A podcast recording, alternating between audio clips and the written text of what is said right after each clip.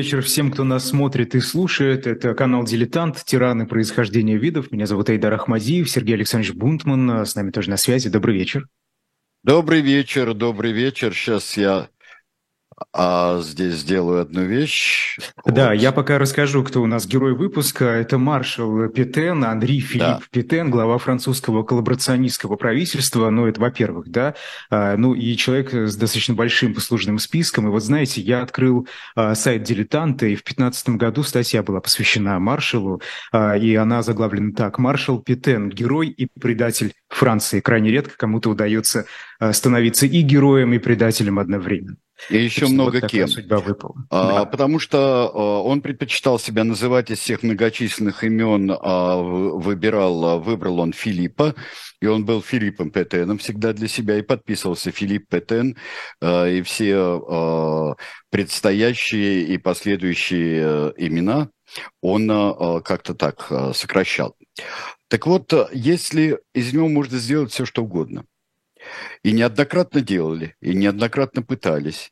Срезая углы, из него можно сделать только предателя, из него можно сделать исключительно националиста, исключительно можно сделать э, даже фашиста в итальянском понимании – или э, тоталитарного правителя исключительно и на всю жизнь, э, скажем так, толка Салазара, который ему очень нравился, или Франко. Э, в Испании он был послом в 1939 году, перед самой войной, и налаживал отношения уже с франкистской Испанией. Но мне кажется, этого не стоит делать. И даже э, герой и предатель этим не ограничивается биография Филиппа Петена. Несомненно, он был тиран, когда он э, вел. Да, даже из него можно сделать, например, э, такой человека при всей своей скрытности, который вел двойную игру. Даже можно э, двойную игру, то есть он э, организовал там свою э, Францию на свободной территории, и это было пассивное сопротивление – э, гитлеровской оккупации, и он сохранял Францию для того, чтобы э, вернуться в семью народов. Вот, в общем-то, и такая теория существует. Даже Пассивное можно... сопротивление, это, это как? Пассивное сопротивление – это так, в общем-то, не особо сопротивляться, немцам навредить, но сохранять свои силы для того, чтобы можно было а, потом присоединиться а, к побеждающей стороне. Сергей Александрович, э, простите, а вот я просто, э, вы знаете, я не могу понять, как э, национализм со стороны Германии, со стороны Франции, как это вообще сочетается? Как а можно а быть вот, французским националистом, при этом поддерживая фактически... А да, в общем, ну, а мы сейчас это увидим. Германию. А, причем человек, который а, военную службу для себя выбрал как а, антигерманист, то есть он родился Бог знает когда, в 1856 году. А, Жан Кокто в своем а, дневнике писал, он родился ведь в один год практически а, с поэтом Рэмбо, которого мы знаем только как поэта, а, поэта там 1870-х годов, который очень быстро все написал, а потом занялся другими вещами, то есть человек другой эпохи. Когда открывают его биографию, в документальных фильмах, например, представляют и говорят, вы знаете, ведь этот же человек, а, был хронологически по своему рождению гораздо ближе к наполеоновским войнам, чем к, э, даже к Первой мировой войне.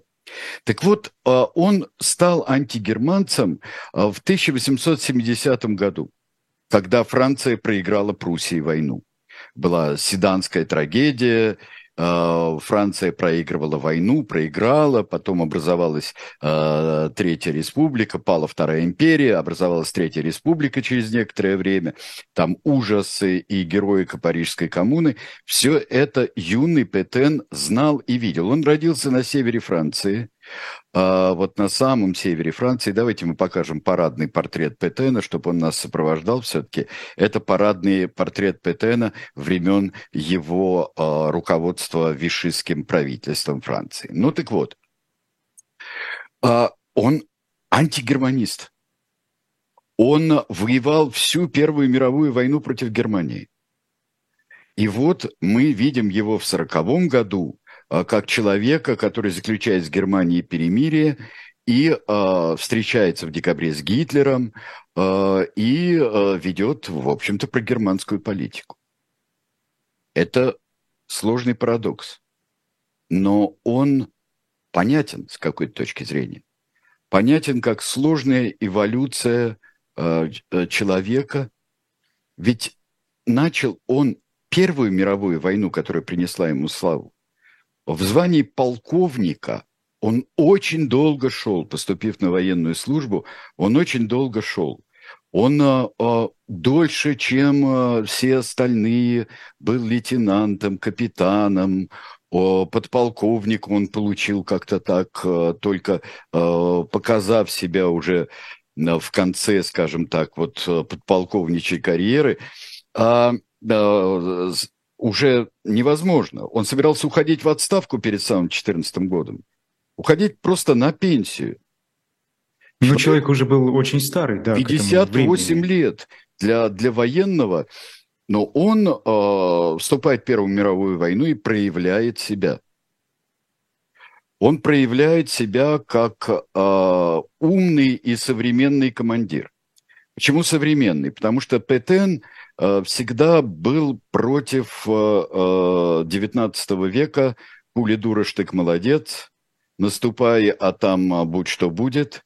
Вот это и не только там суворовская, но еще и наполеоновская, в общем-то, тактика. Вперед, натиск, скорость, натиск. Нет, говорил. На учениях перед Первой мировой войной он э, советовал э, подавлять, например, пулеметные, пулеметные гнезда, ни в коем случае не бросать э, пехоту на них, не бросать на, э, на пулеметы пехоту, не закрывать телами. Нет, это э, нужно подавить огнем.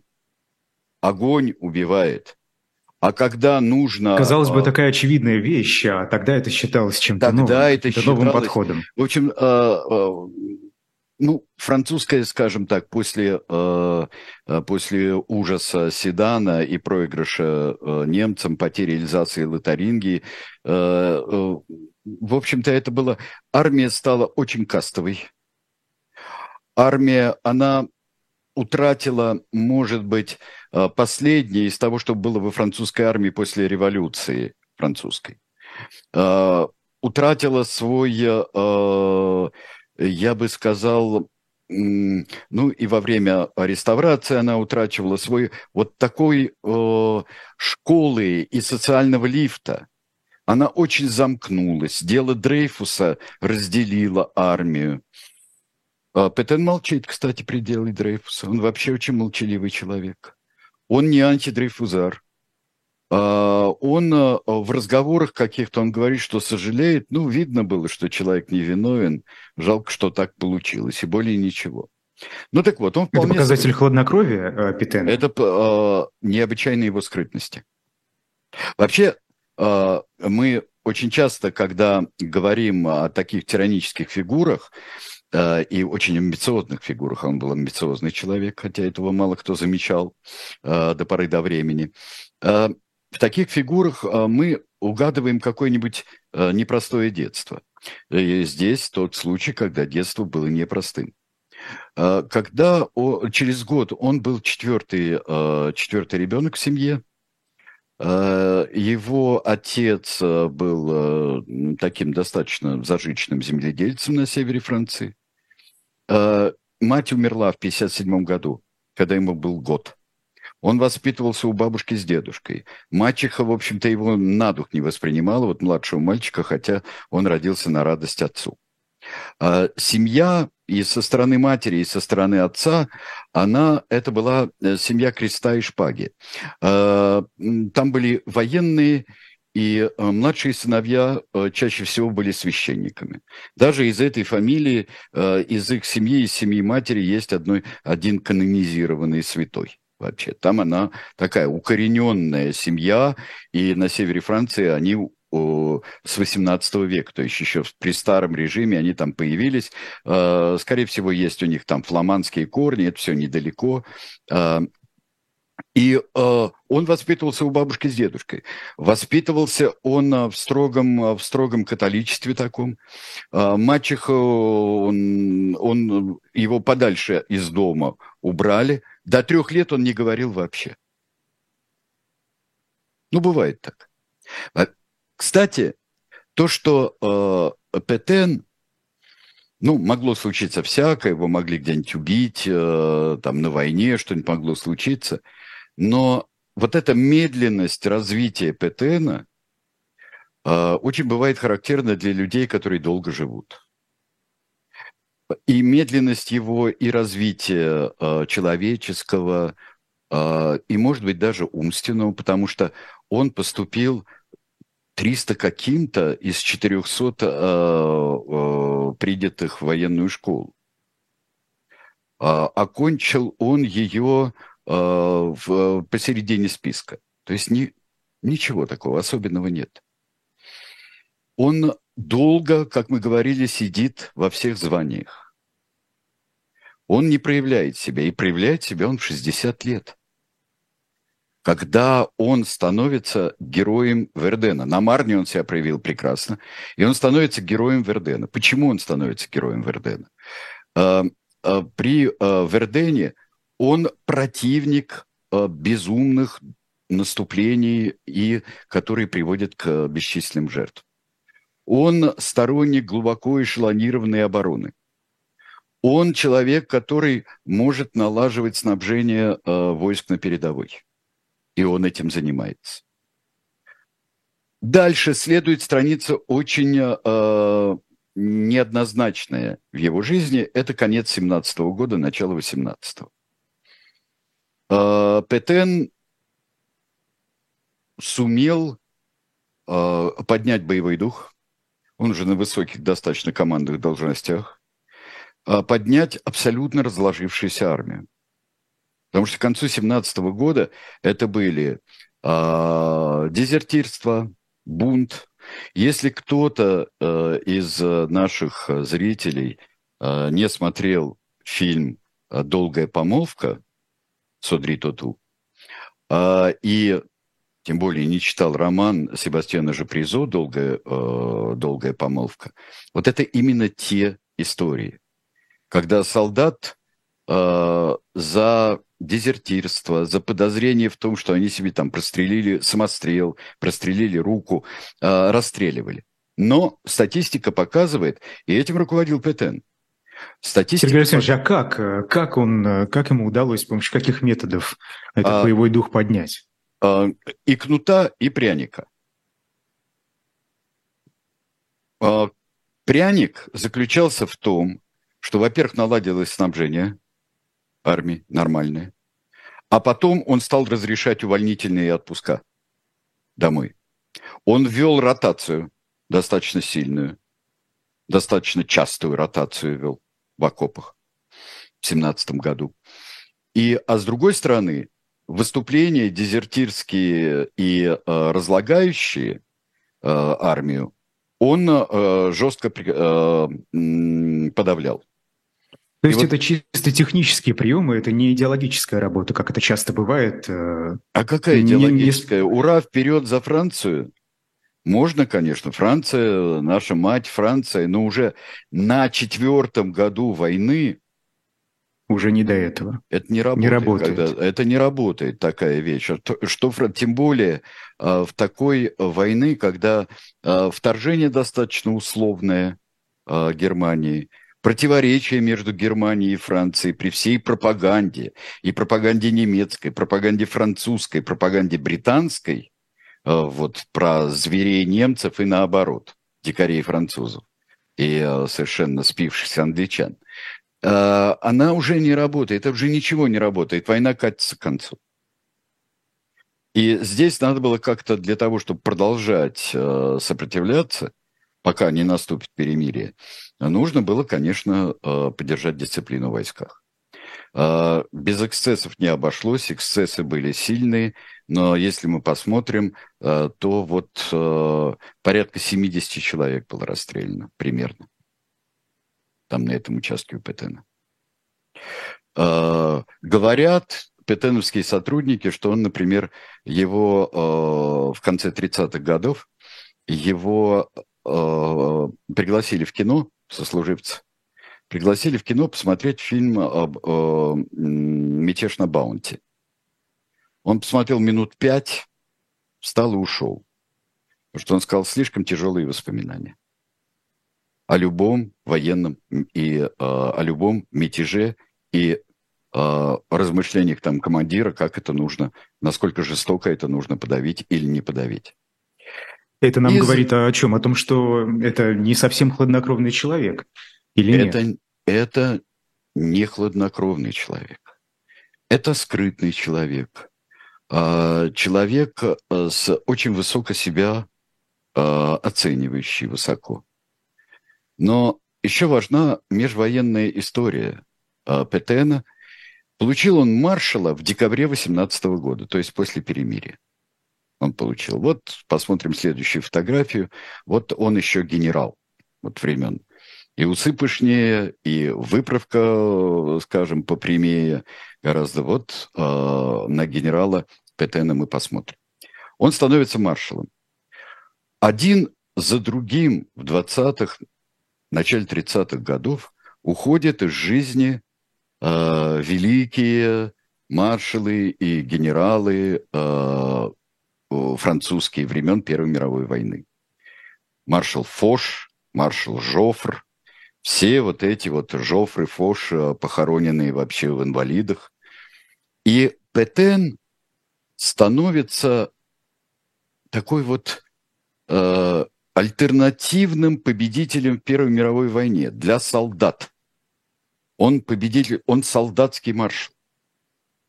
А, помнят его, а, ну, там уже поскорбели о погибших, но они все-таки бунтовщики были. Но помнят, сколько жизней он спас, как считали солдаты. Отменив идиотские э, наступления, атаки, неподготовленные артиллерии атаки. А, и вот он солдатский маршал. Его обожают. Маршал Фош – это для э, военных, для специалистов. А он для солдат. Сергей он... Александрович, а, спрашивают, а кем он был э, по политическим взглядам, правым или левым? А я об этом ничего не говорю пока. И не говорю это а, по а, определенным причинам. Он сторонится политики. Он а, не делает политических заявлений только когда это... Он делает, когда относится только к повышению обороноспособности Франции. Конечно, он правый. Он правый, он традиционалист, он добрый католик в понимании, а, скажем так, вот такого настоящего француза но он как бы вне политики. Как бы. Он принимает участие э, и в дискуссиях, он занимает посты в Комитете по обороне, вот, занимает посты вот, э, э в Генеральном штабе, он э, высокие посты. Его заменяют более молодыми потом, но вот, например, у него очень большая дискуссия с военным министром Мажино по поводу э, того, как готовиться к следующей войне.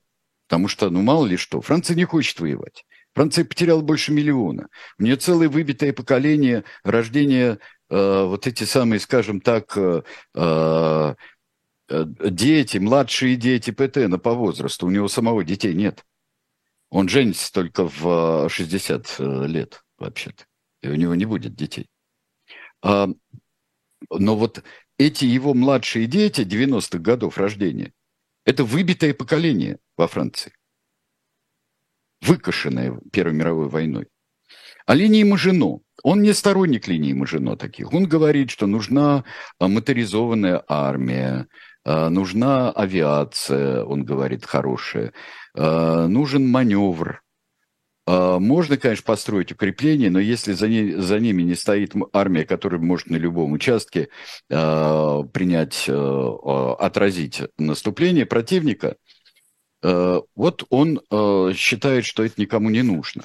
Но раз уж деньги выделены, и вот Мажино на этом настаивает, линию строит. Хотя там еще проблемы с Бельгией. Если построить ее до моря, э, то Бельгия будет считать, что ее никто не собирается защищать. Но есть еще одна а, вещь, которая оказалась роковой для Франции в 1940 году. Это а, идея ПТН, в частности, что в Орденнах не нужно строить линии укрепления. Ну, потому что это лесистый кто-нибудь когда-нибудь хоть на поезде, хоть на машине проезжал через Ордены, там, из Бельгии во Францию, в Германию, то он знает, что это лесистые, невысокие, но лесистые горы. И очень тяжелый рельеф. Спойлер, как раз там и пройдут колонны Гудериана в сороковом году. И вот но Петен постепенно становится участником некоторых правительств. Перед самым Народным фронтом 1936 а, года, в 1934-1935 годах Петен военный министр. А, он предлагает такую фигуру, как Лаваль, который несколько раз был министром разных вещей, и предлагает поручить Лавалю Министерство иностранных дел. Он просит у Думерга, у премьер-министра, получить Пьеру Лавалю. Вот э, мы с вами на Пьер Лавале еще полюбуемся, когда он выйдет на, э, на первый план э, уже во время вишистского правительства. Но запомните, Пьер Лаваль э, Пьер Лаваль пытается организовать, э, наладить отношения с э, э, Италией. Это его главный принципиальность, с Италией Муссолини. Мешает ему Абиссинская война, Муссолини, которую затевает. И Муссолини еще вполне, по мнению Франции, рукопожатен в 1934 году. Ну так, вполне. Ну там свой своеобразный правитель, непонятно кто, что это за э, фашизм, это такое. Но вот он поддерживает церковь э, с одной стороны, а с другой стороны реформы, народ вроде доволен, э, оставил монархию, не стал производить социалистическую революцию, хотя был левый вполне. Так что э, фашизм еще такой вот пред, в представлении, я не говорю по сути, а в представлении э, Европы рукопожатен. Так что мы заметили Пьер Лаваль. И заметим еще одну деталь. А, чем занимается маршал Петен? А, чем особо интересуется? Он вмешивается в дела Министерства образования. Потому что, говорит, у нас молодежь расхлябанная, все потеряно. И предлагает э, армию как образец для воспитания молодежи. Не то, что всех надо забревать, а то, что нужно, нужно движение, такие военизированные отряды, лагеря, такие вот э, нужно, э, патриотизм должен воспитываться, э, любовь к Франции, любовь к земле. Не зря потом лозунгами, э, лозунгами вишистского государства э, станут э, э, семья, э, родина, труд вместо свободы, равенства, братства.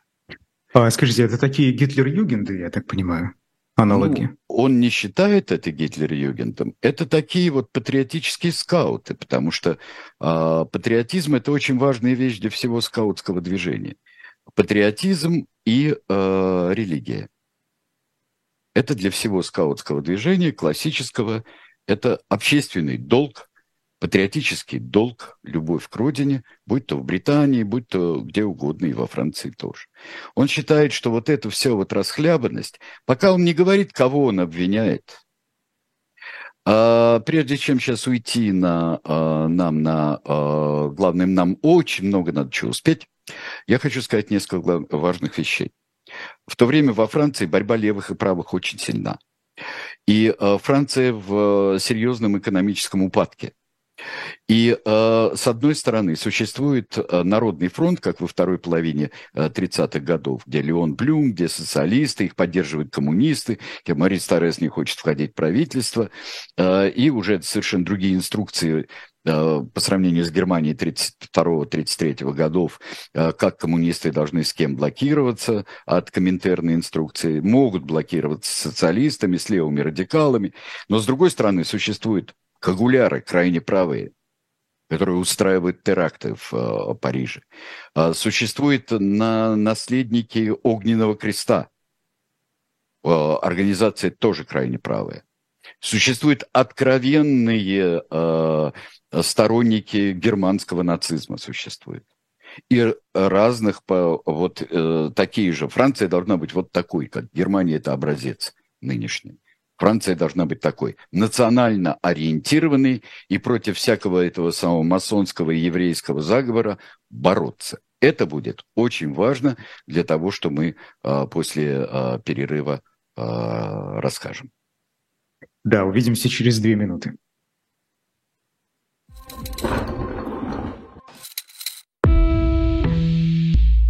Вы лучше других знаете, что такое хорошая книга – Мы лучше других знаем, где ее можно купить. Книги на любой вкус с доставкой на дом. Интернет-магазин «Shop Дилетант Медиа».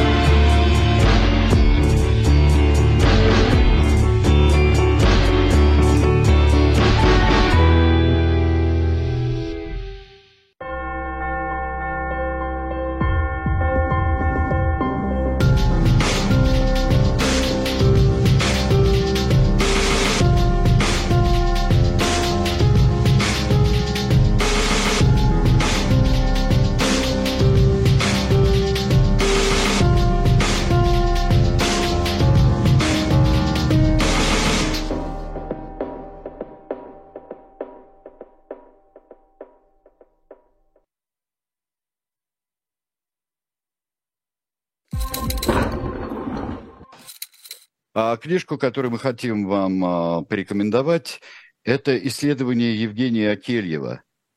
А, это один из а, преподавателей Высшей школы экономики, историк, исследователь Петр I, Бродобритие и 10 миллионов московитов. Русский мисопогон. Мисопогон – это бородоненавистник в переводе с греческого языка. И вот как это проходило? Это как, собственно, как явление, вот эта стрижка бород, что это было и доход казны от этого, где добровольно, где а, становилось это как раз проявлением фронды а, со стороны тех, кто противился и не хотел терять свою бороду. Были такие доклады Петру даже в самом конце его жизни. И вот это явление совершенно увлекательное, потрясающее, очень четко исторически рассмотрено Евгением Акельевым. Так что я вам настоятельно рекомендую эту э, книгу э, купить. Shop «Дилетант Медиа» вам на подмогу. Давайте стремительно идем к войне. Э, Даладье в 1938 году в Мюнхене э, заключает, э, заключает договор вместе с Чемберленом при участии Муссолини, и Гитлер занимает Судет и потом занимает Чехословакию. До этого была еще Австрия, а в 1936 году было большое испытание для Франции, как Рейнская область перешла под, под контроль Германии когда еще можно было немцев остановить. Все движется к войне. Все, кому не лень, говорят, что Франция не готова. А, говорит э, это полковник Деголь. А, говорит, который э, будет потом начнет воевать.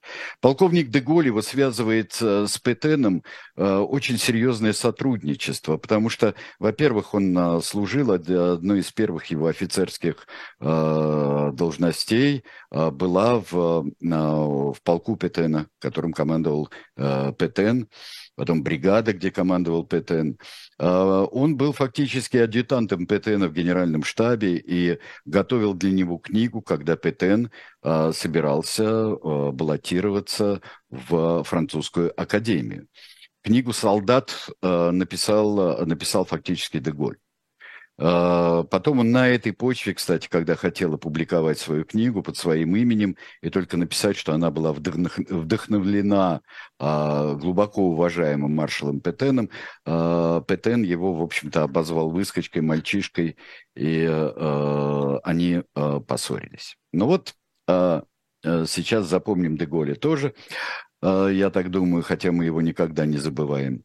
Ну, вот еще что я хочу сказать. В 1939 году, а, на, в канун уже, когда а, все сгущается, и война в Испании закончилась, тут в очень странном положении находилось французское правительство, которое то помогало, то не помогало, а, не могло а, занять такую строгую позицию по отношению к франкистским а, к Франко и к мятежникам Франко, и поддержка и не поддержка одновременно республиканцев, все это было очень расшатывало представление французов о своем правительстве, оно было нерешительное. ПТН был против участия на стороне республиканцев. ПТН везде говорит, что вот Франция не должна вмешиваться ни в какие такие конфликты, э, в особенности, когда у соседей гражданская война. Э, отправляют Петена послом в Испанию, где он будет служить до самого сорокового года. Причем он себя ведет очень и очень после начала войны, 1 сентября, и когда Франция объявит войну Германии, Франция и Англия, 3 сентября 1939 э, года, Петен э, будет, займет болтливо, как считают дипломаты, про германскую позицию. А вот не надо нам с Германией воевать. Во-первых, мы не готовы, во-вторых, это не наша война. За какую-то Польшу мы воевать не должны. Вот уже позиция. При этом... Как всю... это воспринимается на его родине? На его родине Петену можно. Петен – это культ. Это культовая фигура. Нам нужен Петен, лозунг правых. Вот Петен может быть самым честным, говорит вполне такое э, правительство, демократическое правительство. Самый честный человек должен нас представлять, самый патриотичный, самый друг народа и солдаты вообще должен представлять нас в Испании. ПТН То есть его идеи не, находят поддержку? Не идеи, образ ПТНа. Он важнее идей. И то, что любого, вот считают, что любого другого дипломата бы просто э, выкинули бы со своего поста, если бы он пошел на приеме в Мадриде, он пошел сжать руку немецкому послу после начала войны. Это странная война, мы знаем, до 1940 года это будет странная война для Франции. Но, тем не менее, это факт. А, нам нужен ПТН. К ПТНу обращаются, ну, все, наверное, кроме коммунистов. А, вот. А, хотя коммунисты образца, э, скажем, осени 1939 года до июня 1941 французские коммунисты, это сторонники э, пакта с э, Риббентропом Молотова. Ни одного акта сопротивления, кроме двух забастовок, не было во Франции после и во время оккупации до июня 1941 года. Вернемся к войне. Война начинается уже по-серьезному. Там, где как раз э, считал э, неприступными Орденны э, маршал Петен, там-то немцы и вторгаются. Немцы быстро обходят линию Машино, все приводит э, к катастрофе. Э, уже до этого Деладье перестает быть э, премьер-министром, э, становится премьер-министром Рейно, который организует сопротивление, организует, э, э, пытается. Армия плохо командует ею. Генерал Вейган а, плохо ей командует. А, моральный дух слаб до чрезвычайности. А, британцы откатываются тоже под натиском немецких сил. И здесь никогда, дорогие мои друзья, не смейтесь над Дюнкерком, а над эвакуацией из Дюнкерка. Никогда, если у вас совесть есть. Потому что там, где предполагалось вывести 20 тысяч только британцев, 30 тысяч максимум, из-за того, что это был невероятный совершенно акт со стороны э, британцев и там, я не знаю, вплоть до резиновых лодок э, на всем вывозили, вывезли более 200 тысяч британцев и более 100 тысяч французов вывезли, сохранив тем силы и э, сохранив солдат. А, образуется, правительство бежит. Правительство бежит из Парижа. Париж объявляется открытым городом в июне. А, правительство отправляется в Бордо. И там, а, между прочим, в министерстве, а, военном министерстве, Деголь занимает место заместителя секретаря по военным делам. Но заместитель премьер-министра маршал Петен. Деголь осуществляет связи с союзниками. Все-таки существуют связи с союзниками. Он катается даже и в этой ситуации. В самом начале июня он э, сумел съездить в Лондон и встретиться с Черчиллем. Но тут бабах Рейно, идя навстречу вообще всей народной э, волне, э, передает и назначает э, он своего заместителя, становится премьер-министром, главой правительства становится маршал Петен. Маршал Петен, э, который только что сделал заявление, что нужно э, перемирие, нужно перемирие с немцами, э, нельзя губить солдат, нужно перемирие. Раз спаситель Франции, раз человек, обожествленный французами, говорит так, значит так. А, Деголь в это время уже улетел в Англию, и если 17 числа, 17 июня свою произносит речь проникновенную маршал Петен, что надо, надо, да, вот мы должны признать, как солдаты, я как солдат должен признать, что э, необходимо перемирие, и я себя говорю, приношу в дар себя Франции, чтобы я был ответственный за все это дело. Сложно? Сложно. А, патетически? Патетически. Не менее патетически выглядит а, а, выступление Деголя на следующий день по английскому радио. Все, кто, вот, а, все, кто собирается продолжать а, борьбу, собирайтесь, при, э, собирайтесь здесь, в, ко мне, э, присоединяйтесь ко мне. Где будет Франция? Да, мы можем спасти э, части. Где будет Франция, когда свет победит тьму? Британское правительство еще пока не знает, что будет делать Петен. И поэтому просит Деголя перед выступлением по радио некоторые вещи смягчить. Не говорить, что пошло на сделку с врагом. Это потом появится в августе а, в манифесте а, свободной Франции. Появится. А там так было. Если это будет позорное перемирие, то мы никогда там не сможем, не отмоемся, мы должны сопротивляться. Петен? Кто такой Петен? Ширма. Подписывается перемирие в том же вагоне, что в 18 году. Договариваются об условиях перемирия. И вот посмотрите на карту. А, не обращайте пока внимания на южную часть, э, юго-восточную часть, зелененькую, а, темно-зеленую, оккупированную Италией. Франция отдает 55% под оккупацию, 55% территории под оккупацию. Франция разоружает армию. Франция, э, правда, о себе выторговывает э, флот. То есть немцы не будут пользоваться французским флотом. А, Франция не воюет на стороне Германии и соблюдает некий нейтралитет. И во Франции будет правительство на ее так называемой свободной территории. Вот то, что темно-синее, с кусочком зеленого, все, что на юге. Что это? Пассивное сопротивление. Народ рад, чувствует облегчение.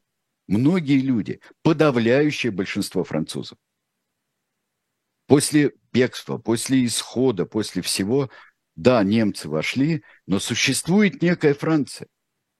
Вы знаете, здесь я слушателей, кто не читал, призываю почитать э, Бабковского «Наброски Конечно, конечно. А если ты помнишь, Бабковский едет а, с юга в Париж.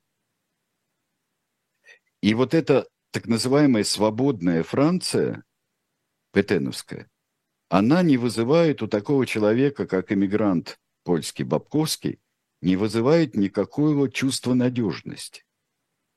Что делает Петен практически сразу? Когда его, между прочим, никто не просил. Были определенные условия, там Франция платит контрибуцию там дикую, в общем-то, должна поставлять продукты, поставлять все, деньги. Францию грабят, и свободную, и оккупированную. Но Петен тут же начинает принимать законы. Вот он встретится с Гитлером. Э, мы предыдущую э, фотографию не видели, но все вы знаете прекрасно, как он встречался, так что даже и смотреть не будем. Он назначает э, заместителем своим Пьера Лаваля.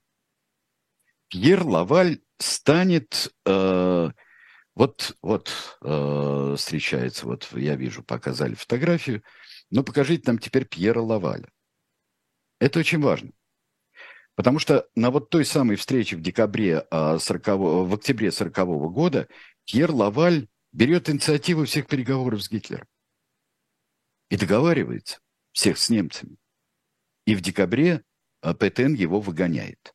Из этого делается иногда вывод, что Петен был не согласен с такой вот пронацистской позицией Лаваль. Ничего подобного. Одни из первых законов, которые принимает маршал Петен, и обнаружены, раньше сомневались, а, что это его тексты, но обнаружена его правка на текстах антисемитских законов, ограничивающих права евреев. Постепенно а, он получает диктаторские полномочия, а, э, когда правительство приезжает в курортный город Виши.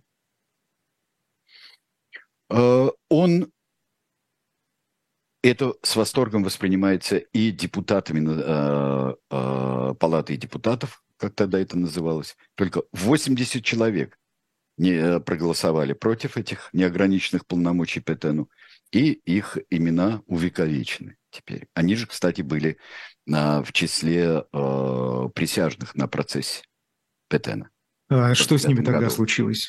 Какая реакция была на их э, Ну, реакция, все распустили, реакции-то особой не было. Ну, проголосовали и проголосовали, потому что демократия окончилась. Речь Лаваля там была, например, я слушал интервью э, человека, который там присутствовал. И он говорит, э, смысл речи Лаваля сводился к тому, что, ну, вы, ребята, э, вы здесь поговорите, поголосуйте, ну, в общем-то, а мы потом займемся серьезными делами, которые вас совершенно не касаются. В одночасье Франция стала больше, чем абсолютной монархией. Лаваль говорил, маршал, а вы, господин маршал, вы представляете себе, что у вас сейчас больше власти, чем у Людовика XIV? Ему даже приходилось свои ордонансы утверждать в парижском парламенте, то есть юридически их утверждать в судебных органах. А вам ничего не надо. Он говорил, да, пожалуй, отвечал Петен. Петен не был ширмой для проклятого Лаваля, не был э, он э, внутренним пассивным сопротивленцем. Он стал строить другую Францию. Его об этом не просили. Он стал строить Францию тоталитарную, честно говоря, мракобесную. И вот посмотрите на плакат, который сейчас пойдет за фотографией Лаваля. Есть вот плакат. Культ маршала. Отечество, семья, труд, революция, национальная революция. Кто виноват? Евреи, франкмасоны, запрещается масонство, запрещаются, посуществовали немного разные партии, быстро они сведены были на нет. Коммунисты как были запрещены, так и запрещены. А, и начинается культ личности, связанный еще. Ну и так-то, да. ПТН это богоданный э, избавитель. И так думают очень много французов.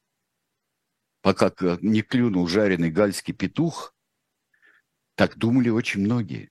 Он знает, что делает. Есть там Лаваль, вот он придумывает все это для немцев. Пусть он перед немцами, пусть он перед немцами шестерит. Пусть он шестерит перед немцами, а маршал этого не знает. Маршал затаился и думает, как бы нас спасти. Но маршал, посмотрите на следующий плакат, он делает национальную революцию. Это страна, в которой э, все приносят присягу лично маршалу, не Франции. Я такой-то, такой-то, обязуюсь всего себя отдать и других призывать отдать себя э, маршалу-спасителю Франции. Лаваль, верный сотрудник, хотя его выгонят в декабре 41 года, он потом в 42-м снова вернется. Э, Лаваль э, говорит, Франция – это маршал. Маршал – это Франция. Нет маршала, нет Франции. И вот эта а, Франция, пораженная в правах, пораженная в национальной гордости, начинает выстраивать национальную революцию. Вот смотрите, чудесный совершенно плакат. Вот слева это под шестиконечной звездой и красным знаменем, это покосившийся дом, который называется «Франция и компания», вот продажная такая вот фирма, под которой там коррупция, франкмасонство, вот этих, на этих а, мешках там этот дом покоится. А справа труд, семья, отечество и на, а, вот, на стабильности, на трезвости а, вот эти столпы, на которых стоит дом, и национальную революцию, ну, народ как не очень отвлекается. В большинстве своем народ как-то выживает. Ну, маршал знает, что делает, а мы пока выживем. Никто не хочет идти вот э, обрабатывать землю, как он говорит. Земля никогда не лжет, сказал. А, а, он уже божество почти. И он себя таким осознает. Он все знает. Он подпишет и подписывает а, антисемитские законы. Он говорит такие вещи, он, он поддерживает Гитлера. Он подскочил на процессе, когда Лаваль сказал, Лавалю инкриминировали э, телеграмму «Я, э, «Я желаю всей душой победы Германии, потому что это только нас спасет от большевизма». Так э, он сказал, а я выполнял э, указания Петена, сказал Лаваль на процессе. Я выполнял указания Петена. Петен подскакивает. Но потом, в 2010, по-моему, году, нашли э, рукопись, где рукой Петена было вместе место, скажем так, ну по-русски, я хотел бы победы Германии, да, а тут я всей душой желаю. Вот это он прибавил, Петен. Так что э, Петен свою национальную революцию завалил. Германия плевать на него хотела. И на националистическую Францию тоже плевать хотела.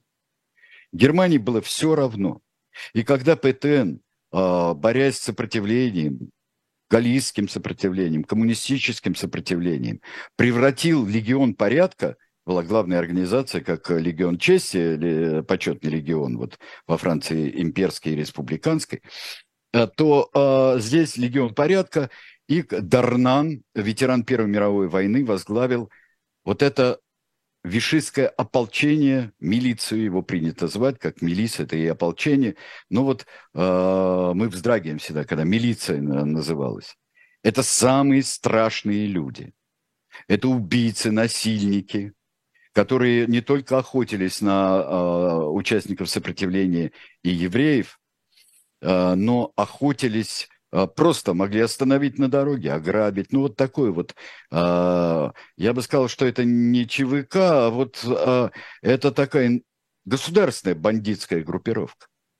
И когда в 42 году, в конце 42 года, да, нет, 43-го уже даже, Петен будет говорить, Дарлан, ты что наделал-то? Говорит, а вы, господин маршал, мне это приказывали. Если вам не нравилось, я ничего особенного отличного от того, что делал там год-полтора назад, я не делаю сейчас. Что вы сейчас-то спохватились? Петен все знал. Петен хотел выстроить новую патриархальную Францию. Остановились, при, а, приостановились а, еврейские чистки только когда Нунций вмешался. Папский Нунций вмешался, используя а, религиозность достаточно глубокую Петена, сказал, что папа передает, пусть э, маршал Петен подумает о своей душе. И там несколько застопорилось. Тысячи, тысячи евреев и с юга, и с севера. Причем Франция, как считается, это единственная страна из оккупированных и подвластных Германии, где вот на этой, на так называемой свободной зоне, где все только было силами именно французскими организовано. Гестапо даже не надо было ничего делать. Ни зондеркомандам не надо было ничего делать. Вишистская Собственно, они там присутствовали все. в любом случае. Ну, они что? А что они присутствовали? Им сдают евреев. Э, сдают евреев. Также вот Антонеску в свое время делал. Э, вот только, пожалуй. Антонеску. Вот я не понимаю, ну что за парень, говорил Гитлер. Помнишь, у нас было в передаче, да? Сами еще нам деньги за это платят. Вот во Франции было примерно то же. Петен... Как, э, я а... вот сейчас надо уже завершать, мне, поэтому я э, краткую последующую историю расскажу. Э, что э, маршал Петен э, в ноябре 1942 года э, немцы вступили э, в Южную Францию, в Вишистскую Францию, и вся Франция стала оккупирована. Э, Италия оттяпала себе юго-восток, Э, многие части были и так под управлением Германии и даже управлялись оккупационным э, германским командованием из Бельгии. Вот родные места Петена, кстати говоря. Петена вывезли, когда уже приближалось. Он писал Деголю потом. Он хотел передать Деголю власть. Деголь не ответил. Деголь не ответил. Вывезли в Германию, в Зигмаринген, в замок. А, Петен, а, потом ему разрешили выехать в Швейцарию. Он из Швейцарии приехал во Францию и сдался Деголь. В... Судили его в 1945 году, приговорили к смертной казни за измену Родины, решили звание, кстати, будете читать русскую Википедию, не верьте ей, потому что там э, ему оставили звание маршала Франции. Нет, его лишили всех наград и всех воинских званий. Он прожил на острове Е достаточно, ну как, э, просто стремительно деградируя. Не надо думать, что он был синильный э, старенький старичок, когда управлял Вишистской Францией. Это человек, в котором все отмечали, враги и э, друзья отмечали необычайную остроту ума и физическую крепость. Только в конце 40-х годов, да, только в конце 40-х годов он э, очень быстро деградировал. В 1951 году он умер. И э, вот, э, посмотрите, процесс так выглядел. Видите, он достаточно бодрый на процессе еще. В следующем посмотрите. И потом сразу посмотрев на э, процесс, посмотрим на могилу э, Петена. Что можно сказать о личности Петена? Макрона, президента, очень ругали за то, что он вот эту попытался объяснить эту двойственность Петена, что это был человек, который сражался за Францию, сражался храбро, и человек, который э, просто стремительно покатился вниз, когда э, Франция столкнулась с катастрофой сорокового года. Стремительно и добровольно устремился навстречу германскому нацизму и хотел фактически построить нацизм французский. Это ему не удалось. А, когда-то украли гроб с телом, в 1973 году украли гроб с телом, хотели а, похоронить маршала Петена около Вердена, там, где похоронены погибшие в этой битве. Не получилось. Но цветы возлагаются в годовщины Верденского сражения, в годовщины, связанные с Первой мировой войной. И мне кажется, вот эта сейчас тяжелая работа позволяет здравомыслящему человеку охватить такую фигуру, как Филипп Петен, целиком, что он был и такой, и такой, и такой. И это один и тот же человек – но он, скажем, в 1875 году он не, не намечал а, сдать Францию и Германию. Так же, как в 1946 году он думал, что он все-таки Францию спас. Но, тем не менее, по делам его судили. Вот, вот 8 мая такой у нас персонаж был связанный с Второй мировой войной впрямую. Филипп Петен. Да, спасибо большое. Тираны Сергей Александрович Бунтман, Айдар Ахмадиев. Эфиры продолжаются. Переключайтесь на «Живой гвоздь». А, там будет Михаил Крутихин. В особом мнении эфир проведу я. Поэтому а, не переключайтесь, как говорят на телевидении. Спасибо. Спасибо. Всего доброго.